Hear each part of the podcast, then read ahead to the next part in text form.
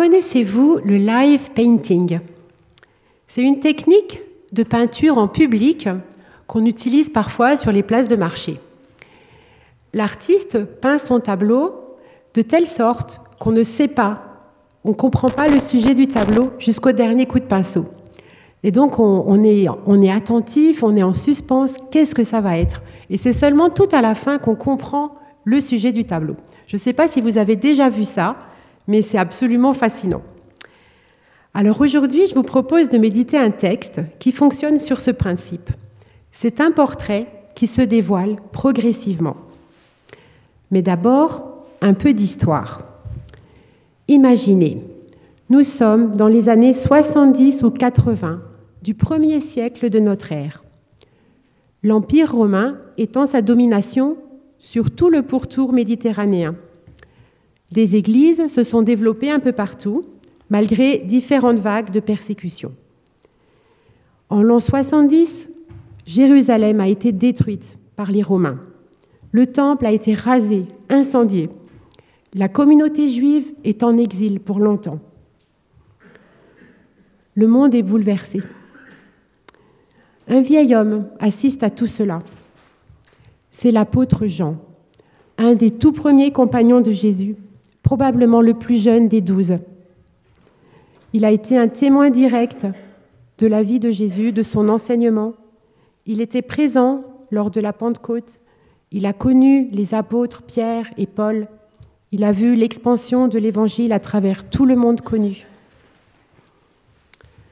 Trois évangiles circulent déjà entre les communautés, ainsi que des lettres de Paul ou d'autres apôtres qui édifient les croyants et propagent le message incroyable de la résurrection du Christ. Mais voilà, tous ces gens sont morts. Jean est probablement le seul qui reste en vie. Il voit les chrétiens d'origine juive ébranlés par la destruction du temple. Ils se disent, mais est-ce que Dieu nous a abandonnés? Que se passe-t-il? Pire, des hérésies commencent à circuler dans les églises sur la véritable nature du Christ. Qui est Jésus alors Jean se dit que lui aussi, il faudrait qu'il écrive ses souvenirs du temps où il était avec Jésus. Alors il va écrire un livre pour expliquer qui est Jésus. C'est ce livre qu'on appelle l'Évangile de Jean.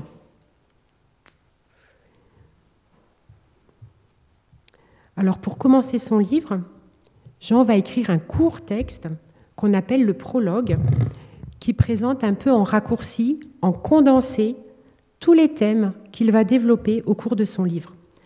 Vous savez, c'est comme le résumé qu'on trouve quand vous achetez un livre en librairie.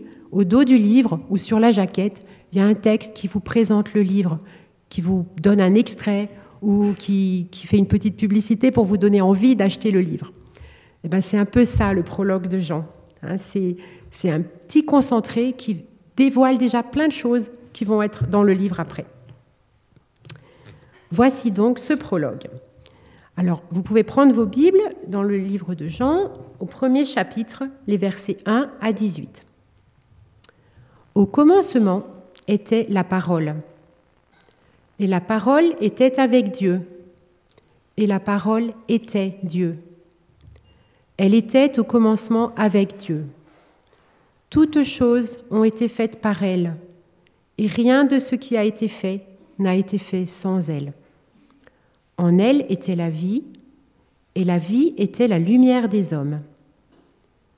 La lumière luit dans les ténèbres, et les ténèbres ne l'ont point reçue. Il y eut un homme envoyé de Dieu. Son nom était Jean. Il vint pour servir de témoin, pour rendre témoignage à la lumière, afin que tous croient par lui. Il n'était pas la lumière, mais il parut pour rendre témoignage à la lumière. Cette lumière était la véritable lumière qui, en venant dans le monde, éclaire tout homme. Elle était dans le monde, et le monde a été fait par elle, et le monde ne l'a point connue. Elle est venue chez les siens, et les siens ne l'ont point reçue. Mais à tous ceux qui l'ont reçue, à ceux qui croient en son nom, elle a donné le pouvoir de devenir enfants de Dieu, lesquels sont nés non du sang, ni de la volonté de la chair, ni de la volonté de l'homme, mais de Dieu. Et la parole a été faite chair, et elle a habité parmi nous, pleine de grâce et de vérité. Et nous avons contemplé sa gloire, une gloire comme la gloire du Fils unique venu du Père. Jean lui a rendu témoignage et s'est écrié, C'est celui dont j'ai dit, celui qui vient après moi m'a précédé, car il était avant moi. Et nous avons tous reçu de sa plénitude et grâce sur grâce. Car la loi a été donnée par Moïse, la grâce et la vérité sont venues par Jésus-Christ. Personne n'a jamais vu Dieu. Dieu, le Fils unique, qui est dans le sein du Père, est celui qui l'a fait connaître. Alors juste une parenthèse, je vois qu'il y a des enfants qui sont là, donc vous pouvez descendre maintenant, on a oublié de vous le dire. Il y a Marie-Jo en bas qui vous attend pour du bricolage. Alors, quel texte étrange, mais quel beau texte. Il fait penser à de la poésie, à de la philosophie. En tout cas, ça ne ressemble pas au récit que l'on trouve habituellement dans les évangiles. Alors on va voir que c'est un texte très construit, où chaque mot est à sa place et a son importance. Alors on ne va pas se mentir. Si on a déjà lu la Bible, on sait très bien que ce texte parle de Jésus. Mais essayons de nous mettre un peu dans la peau des premiers lecteurs qui ne savaient pas de quoi il retournait. Alors on commence par le commencement. Et donc la première phrase, au commencement était la parole. Les oreilles des lecteurs de la Bible sont un peu titillées là. Est-ce que cette phrase ne nous fait pas penser à une autre phrase très connue de la Bible? Ça vous rappelle quelque chose? Au commencement, eh oui, Genèse 1, verset 1, Au commencement, Dieu créa la terre et les cieux. Alors Jean ne fait pas commencer son évangile au moment où Jésus devient un personnage public, comme, comme le fait Marc. Il ne parle même pas de la naissance de Jésus, comme Luc. Il ne commence pas non plus par une généalogie de Jésus, comme Matthieu. Non, lui, il commence bien avant. Il commence avant l'origine du monde. Alors notre premier paragraphe, il est calqué sur cette première phrase de la Genèse on retrouve l'expression au commencement.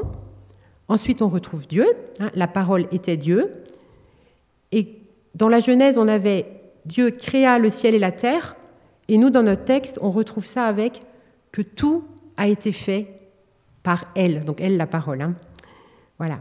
On trouve aussi d'autres mots comme vie, ténèbres, lumière, qui se rapportent au thème de la création.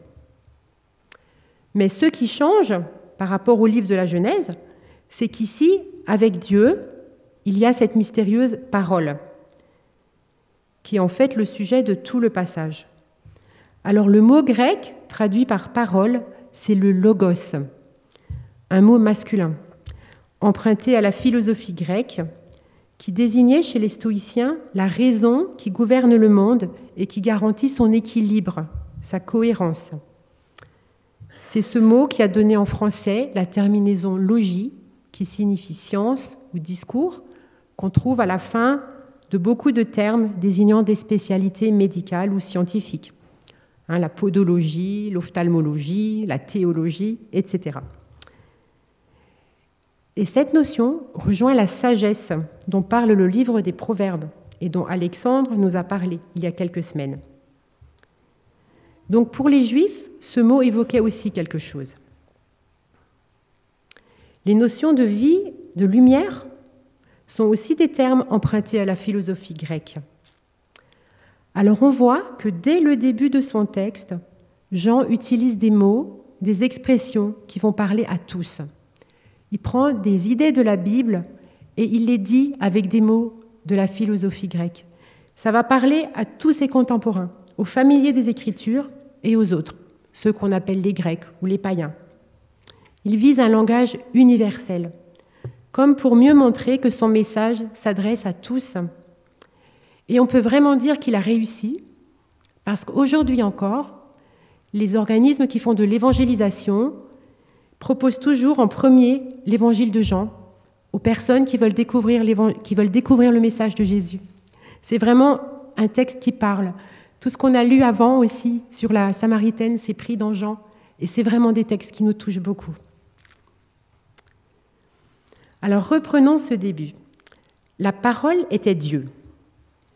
Dire que Dieu est parole s'accorde bien avec ce que nous dit l'Ancien Testament. Dieu ne se voit pas, il s'entend, ou plutôt il s'écoute. Dieu, c'est une voix qui a créé le monde en parlant. C'est une voix qui a appelé Abraham, Moïse, Déborah, Élie, Ésaïe et des centaines d'autres personnes. C'est cela qui a abouti à l'écriture de textes qu'on a rassemblés dans ce que nous appelons aujourd'hui la Bible et qu'on appelle aussi, à juste titre, la parole de Dieu. Donc si on veut entendre la voix de Dieu, c'est d'abord en lisant la Bible qu'on y parvient le mieux. Mais dans notre passage, nous voyons que le logos n'est pas juste la voix de Dieu. On nous dit qu'il était avec Dieu dès le commencement et aussi qu'il était Dieu, à l'origine de toute chose. Ce logos est donc plus que la raison impersonnelle des philosophes qui gouvernent le monde, plus que la sagesse des Juifs qui accompagnent Dieu dans ses décisions. Ce logos est une personne, à la fois à côté de Dieu et Dieu lui-même, un des grands mystères de la foi chrétienne. Autrement dit, Jésus est Dieu. Nulle part dans le Nouveau Testament, la divinité de Jésus-Christ n'est affirmée avec autant de clarté. Il est présenté comme la parole, autrement dit celui qui révèle Dieu aux hommes.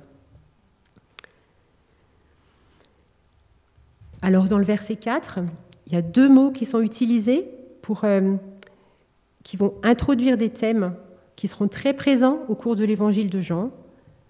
La vie, la lumière. Deux mots qui sont liés. Il n'y a pas de vie sans lumière. Hein.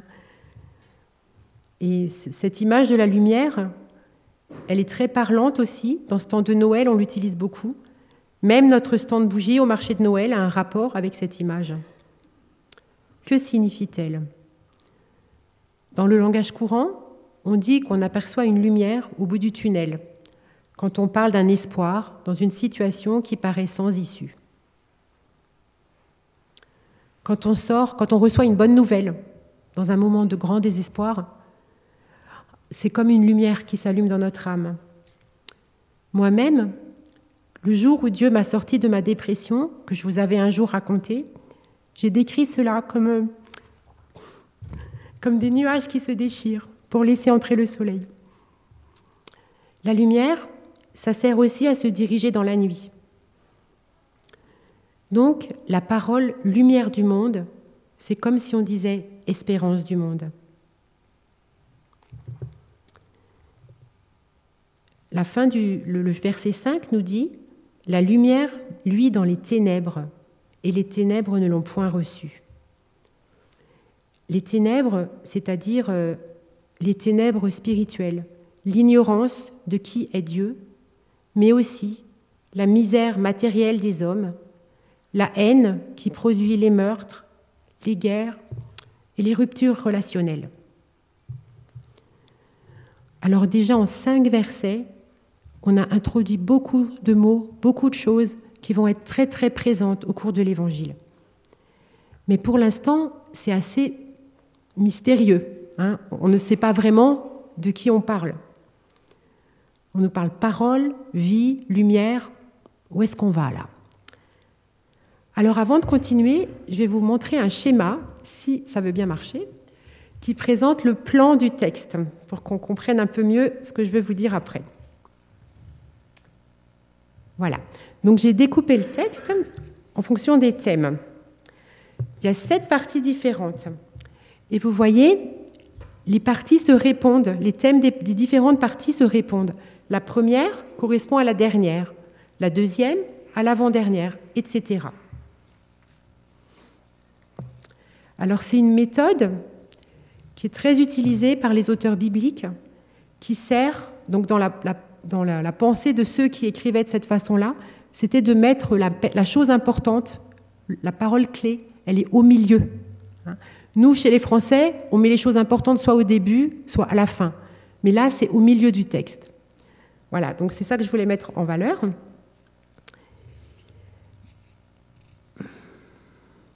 Alors on va continuer donc dans notre décryptage du texte. La deuxième partie, elle nous parle de, de Jean, le témoin. Alors attention, ce Jean, ce n'est pas celui qui a écrit l'Évangile, c'est l'autre Jean, c'est le cousin de Jésus, celui qui a ouvert la voie pour lui, qui était le dernier des prophètes de l'Ancienne Alliance et qu'on a appelé Jean-Baptiste.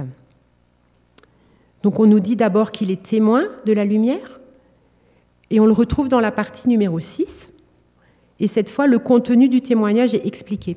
Il nous dit que Jésus existait de toute éternité, bien avant lui. Voilà. Ensuite, la partie 3, la lumière est venue dans le monde.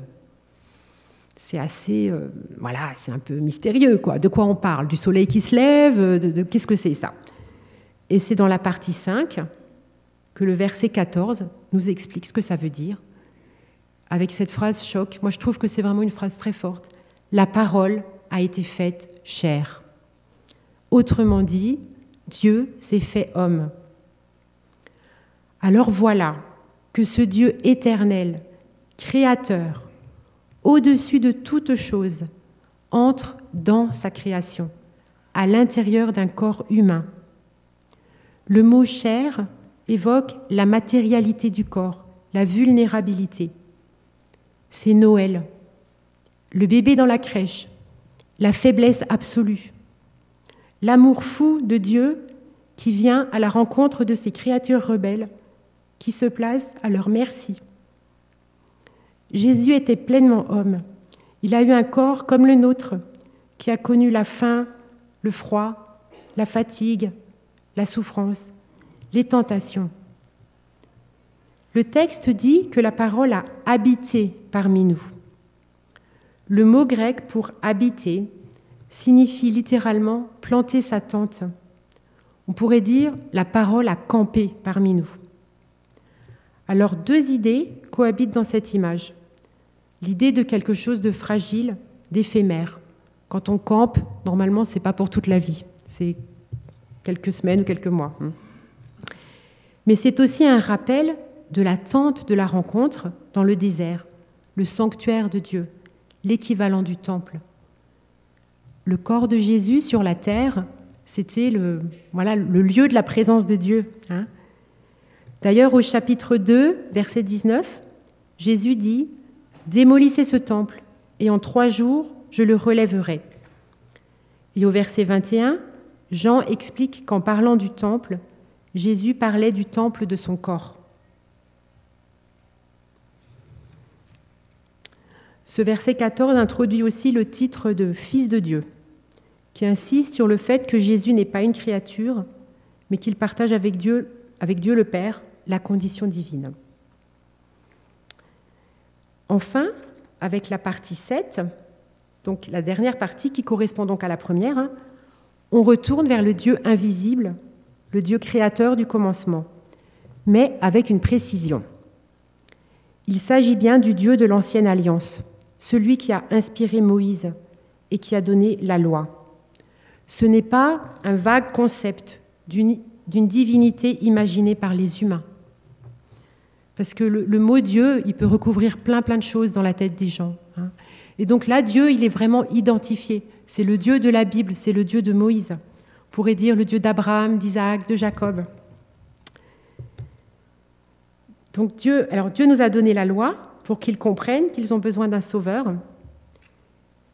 La grâce et donc la grâce et la vérité sont venues par Jésus. Alors la grâce, on sait, c'est le cadeau immérité. Hein. et la vérité, c'est aussi un thème qu'on va retrouver beaucoup dans l'évangile de Jean. et qui, autant aujourd'hui qu'à l'époque, suscite des interrogations. Quelle vérité? Peut-on parler de vérité dans un monde où toutes sortes de croyances se heurtent Au verset 9, on, disait que la lumière était la véritable lumière qui, en venant dans le monde, éclaire tout homme.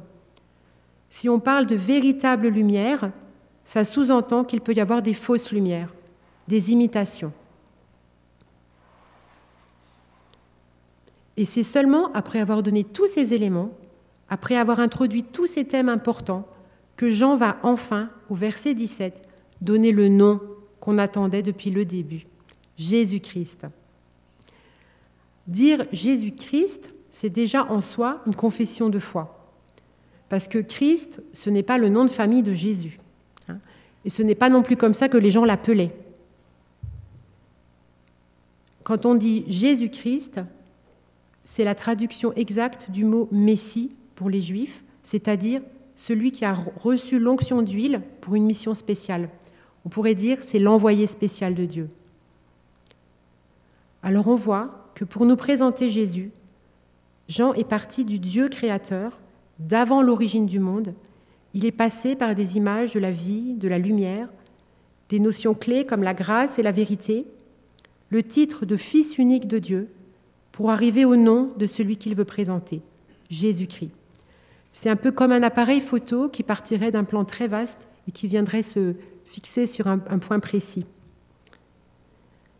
Et donc il nous montre que Jésus est bien plus que le bébé dans la crèche, bien plus que le charpentier de Nazareth. Il est le cadeau de Dieu au monde, le moyen de la réconciliation entre Dieu et les hommes. Alors on va venir au point central, alors le jaune passe pas bien. Hein. Donc la partie du milieu, donc la, partie, je pense que c'était vraiment le cœur de ce que Jean voulait dire d'important. Euh, je l'ai intitulé Le privilège des croyants. Et donc le, le verset 12 nous dit À tous ceux qui l'ont reçu, la parole a donné le pouvoir de devenir enfants de Dieu, à ceux qui croient en son nom et qui sont nés de Dieu le pouvoir de devenir enfant de Dieu. C'est curieux comme expression. En fait, il ne s'agit pas d'un pouvoir surnaturel ou d'une capacité qu'on aurait à l'intérieur de nous subitement. C'est un pouvoir au sens juridique, comme quand on va à l'Assemblée générale et qu'on a le pouvoir de voter à la place de quelqu'un d'autre. C'est un droit, c'est un privilège.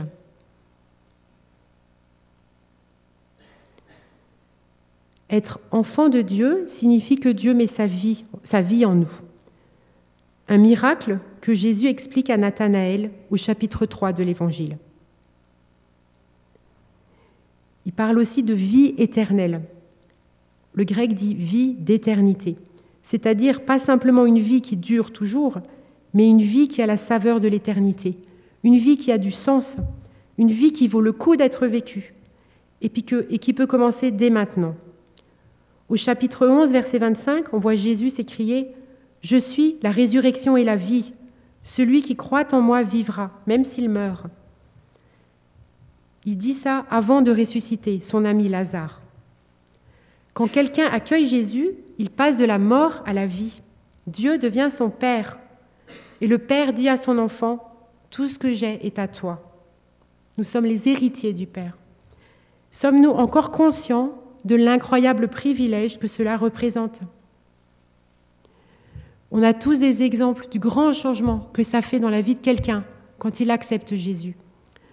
Dans la Bible, on a l'exemple de Saul de Tarse, devenu l'apôtre Paul, qui a vraiment vu cette lumière du Christ et qui a complètement changé. J'ai dans la mémoire des souvenirs de gens où j'ai vraiment vu la différence. Quand j'étais petite, dans l'église où mon papa était pasteur en région parisienne, il y avait un couple qui venait parfois et qui s'asseyait au fond. Et ils avaient un air affreusement triste. Ils avaient vraiment l'air complètement déprimés. Et puis après, on les a plus vus pendant des années. Et un beau jour, la dame est revenue toute seule. Elle a dit Dieu m'a parlé ce matin, il m'a dit qu'il faut que je vienne à l'église. Et ce jour-là, il y avait un orateur de passage qui a fait un appel, qui a appelé les gens à se convertir. Et cette dame-là, elle est venue devant. et elle a donné sa vie à Jésus. Et c'est devenu une chrétienne super joyeuse, quoi. Bon, excusez-moi. C'est devenu quelqu'un de très très joyeux, qui rayonnait vraiment de la, joie du Seigneur. Et on voyait vraiment un changement immense. Par la suite, son mari s'est aussi converti.